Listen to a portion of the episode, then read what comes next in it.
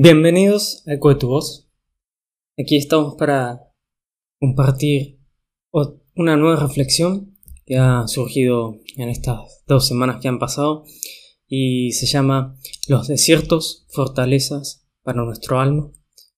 Em, esta reflexión surge un poco del un versículo que he estado leyendo que está en Lucas capítulo 1, el versículo 80 que dice y el niño crecía y se fortalecía en espíritu, y estuvo en lugares desiertos hasta el día de su manifestación a Israel. En esta ocasión estaba eh, hablando de Juan el Bautista, quien venía delante de Jesús para preparar su camino, pero antes de comenzar su ministerio, eh, él estuvo, sí, en, en el desierto siendo preparado para luego venir a, comunicar el mensaje que Dios eh, había depositado en él. Y de ahí surge esta, esta reflexión en donde, por un lado, eh, la primera pregunta es qué es un desierto y sin ir, muy lejos eh, podemos entender que a primera vista un desierto es un lugar donde no encontramos nada a nuestro alrededor y básicamente vemos tanto la tierra como el cielo unirse. Es muy difícil encontrar un lugar en donde resguardarse, un lugar en donde encontrar agua o, una sombra y estamos eh, allí ante un clima en donde eh, de, día puede ser mucho calor y, de noche puede ser eh, mucho frío. y en estas condiciones en donde, que son condiciones eh, sumamente extremas para poder eh, desarrollar una vida, si bien eh, puede desarrollarse alguna que otra ciudad siempre al lado de un río, es sumamente difícil vivir en el desierto. Y de ahí, partiendo de este versículo, es en donde pude entender que, Dios nos, nos muestra ¿sí? una, una gran variedad de, personajes en la Biblia que van viviendo diferentes desiertos y que al ir atravesándolos eh, son fortalecidos tanto en su alma como en su espíritu. Eh, si leemos Éxodo el capítulo 13, el versículo 21, podemos ver que dice, y Jehová iba delante de ellos de día en una columna de nube, para guiarlos por el camino, y de noche en una columna de fuego para alumbrarles, a fin de que anduviesen de día y de noche. Leyendo esta, este versículo pude ver también que, que Dios está ahí, ayudándonos, Él está atravesando con nosotros el desierto que, que vamos viviendo en este, en este día a día, ¿sí? Eh, él está ahí tomándonos de la mano y nos está guiando para que podamos atravesar este desierto junto con Él. No nosotros por nuestra, nuestra cuenta, sino que Él es el que nos va guiando a través de cada una de estos, estas rutas que van surgiendo en, el desierto, que vamos a tener que ir atravesando para ser eh, fortalecidos, para seguir creciendo eh, en, en tanto nuestro alma como nuestro espíritu. Y la idea justamente es que no nos quedemos a vivir en ese desierto, sino que junto con Dios podamos atravesarlo y podamos salir del mismo. Em, a, simple vista podemos ver que la mayoría de estos desiertos que en el día a día vamos viviendo eh, se encuentran tanto en nuestro alma como en nuestro espíritu y de allí es en donde muchas veces también se ven reflejados eh, estos desiertos en, nuestras acciones, en nuestra manera de vivir. Em, si, leemos para acercarnos a uno de estos primeros personajes que ha atravesado alguno de sus desiertos, podemos leer Génesis, el capítulo 15, del el versículo 4, en donde dice, pero Dios le aseguró, tu heredero será un hijo tuyo y no tu esclavo Eliezer. Resulta que acá Abraham había recibido una promesa de Dios de que iba a tener un hijo. Resulta que esta promesa la había recibido cuando tanto Abraham como Sara ya eran bastante adultos para poder eh, tener un hijo, viéndolo, sí, desde el punto de vista humano, sí, desde la lógica humana.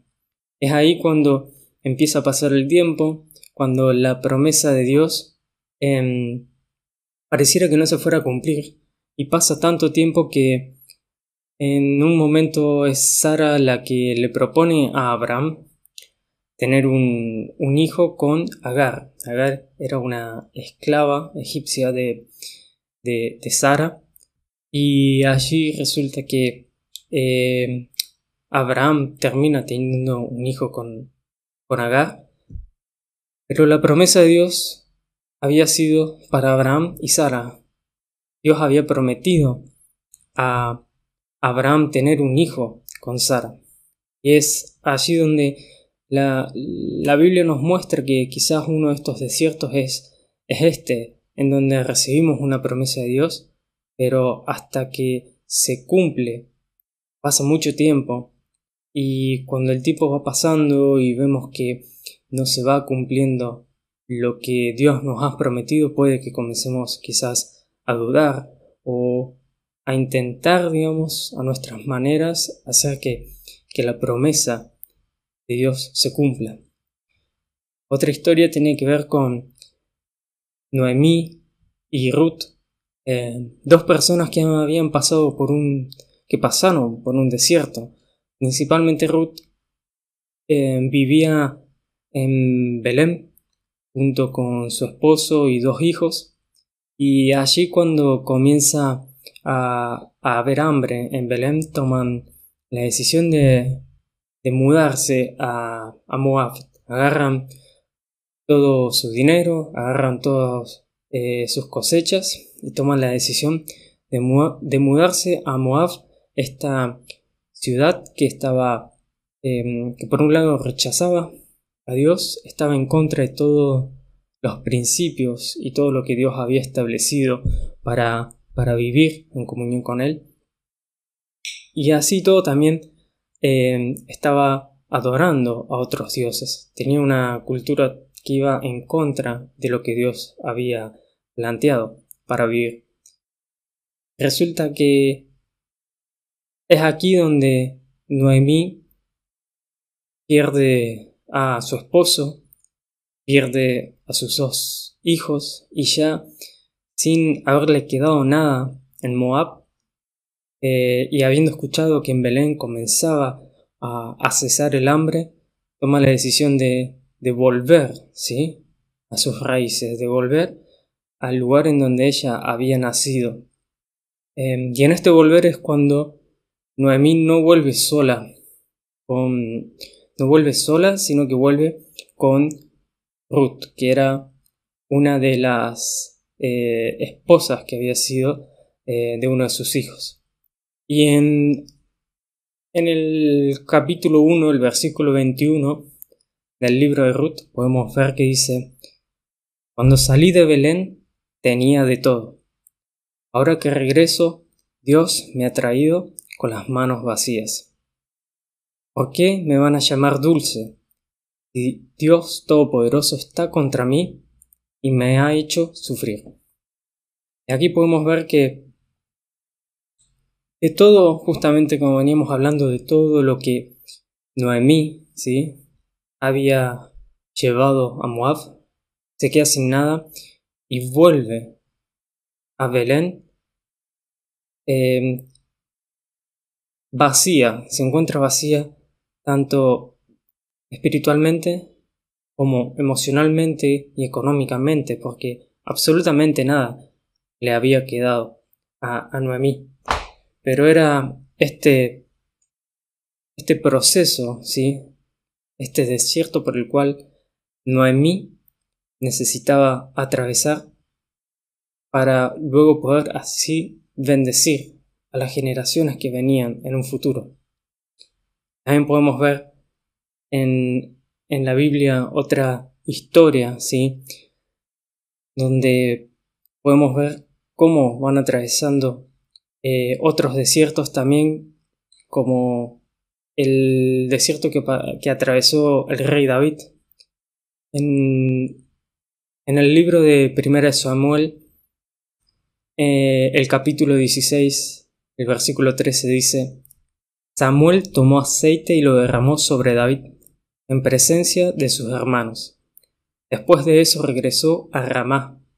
En cuanto a David, desde ese día, el Espíritu de Dios lo llenó de poder. David había sido ungido por Dios para ser el próximo rey de Israel. Pero fue ahí cuando David comenzó también, si bien ya vivía algunos desiertos en su infancia, también comenzó un nuevo desierto para ser transformado y preparado para ser el próximo rey de Israel.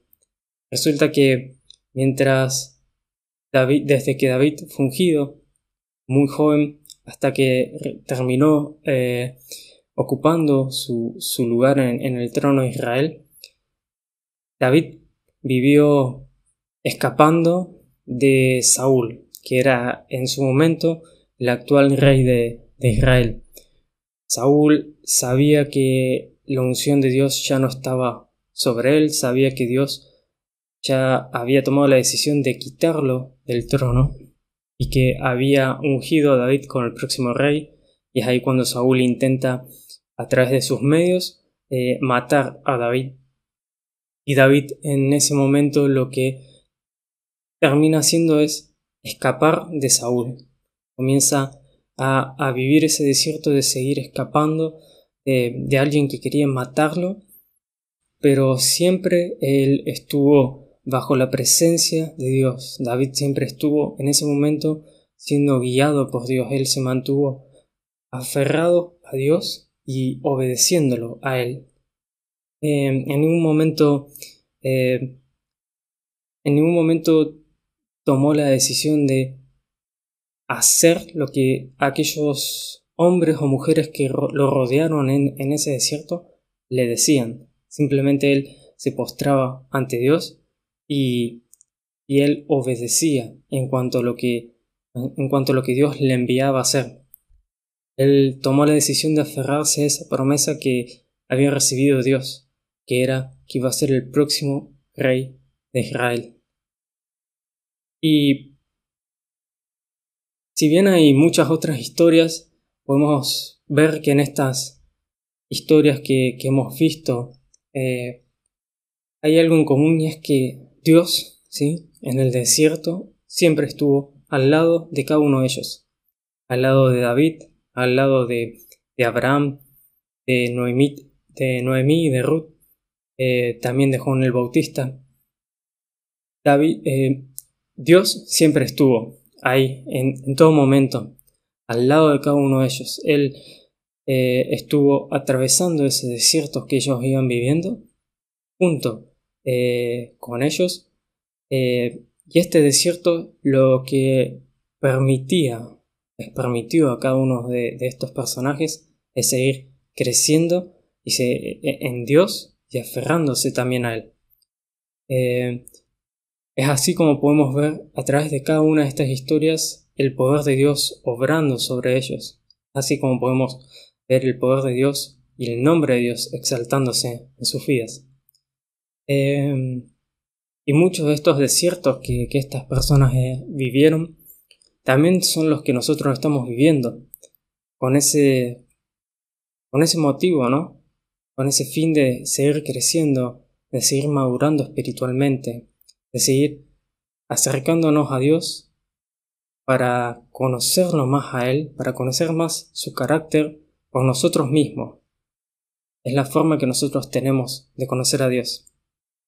Así todos sabemos que, eh, si bien sabemos que, Dios siempre está a nuestro lado, podemos ver que, eh, así como vemos en, estas historias, eh, también podemos ver en nuestra vida que muchas veces nos olvidamos de que Dios está a nuestro lado. nos olvidamos de que debemos tomar su mano y atravesar este desierto junto con Él y comenzamos a, desobedecer cada una de las instrucciones que Dios nos da eh, y comenzamos a, a caminar lejos de Él porque resulta que hay muchas emociones como la ansiedad, eh, el temor, la, desesperación, eh, el enojo, la angustia, nos van abrumando mientras nosotros vamos atravesando ese desierto, nos van guiando por el camino equivocado, ¿sí? En lugar de poner nuestra mirada en Dios, ponemos la mirada en el desierto que estamos atravesando y son estas emociones las que nos terminan alejando de, de caminar el desierto junto con Dios. Em, pero como venimos hablando, cada uno de estos desiertos nos permite restaurar nuestra alma, ¿sí? Y también estos desiertos, una vez que nosotros los atravesamos, terminan siendo de gran bendición para todas las generaciones que, vengan después de nosotros. Eh, en estos desiertos somos forjados, ¿sí? Eh, somos forjados para, eh, para luego entrar, ¿sí? A aquello que Dios tiene preparado para nosotros, ¿sí? nos permite ingresar a crecer, ¿sí? a un nuevo nivel espiritual, ingresar a un nuevo lugar que Dios ya ha preparado para nosotros, para tomar ese propósito que Dios diseñó para nosotros y así poder eh, llevar adelante ¿sí? el propósito. Pero si nosotros no somos probados, si nosotros no somos forjados en estos desiertos, nosotros no podemos avanzar hacia lo que Dios ya diseñó y ya dejó preparado para nosotros. Primero necesitamos estar eh, firmes para luego, cuando comenzamos a caminar en, nuestro, en este nuevo propósito de Dios, lo podamos llevar adelante. Y para ello, este, la, la forma, la única forma que tenemos de, atravesar este desierto es caminándolo con Dios, es tomarnos de su mano, es aferrarnos a Él y saber que el desierto lo comenzamos, lo atravesamos y salimos estando de la mano con Dios.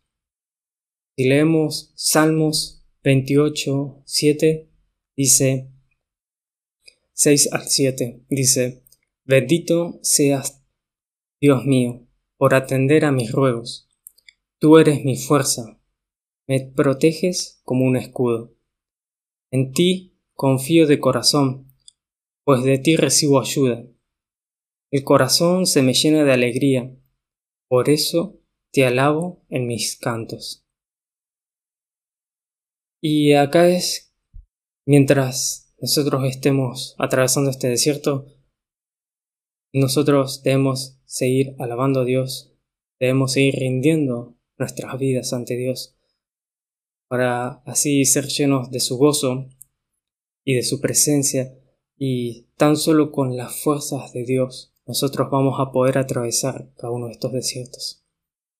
Espero que esta palabra, esta reflexión haya, sido de gran bendición y espero que también se la pueda compartir a todos aquellos que, que, pienses que puede llegar a bendecir esta reflexión, esta palabra que, que Dios pueda ministrar nuestros corazones, así como lo hizo conmigo, y, y, que sea cual sea el desierto que puedas estar atravesando en este momento, puedas acudir a Dios, pedirle su ayuda y saber que, que Él va a responder y Él te va a dar las fuerzas y todo lo que necesitas para poder salir de Él.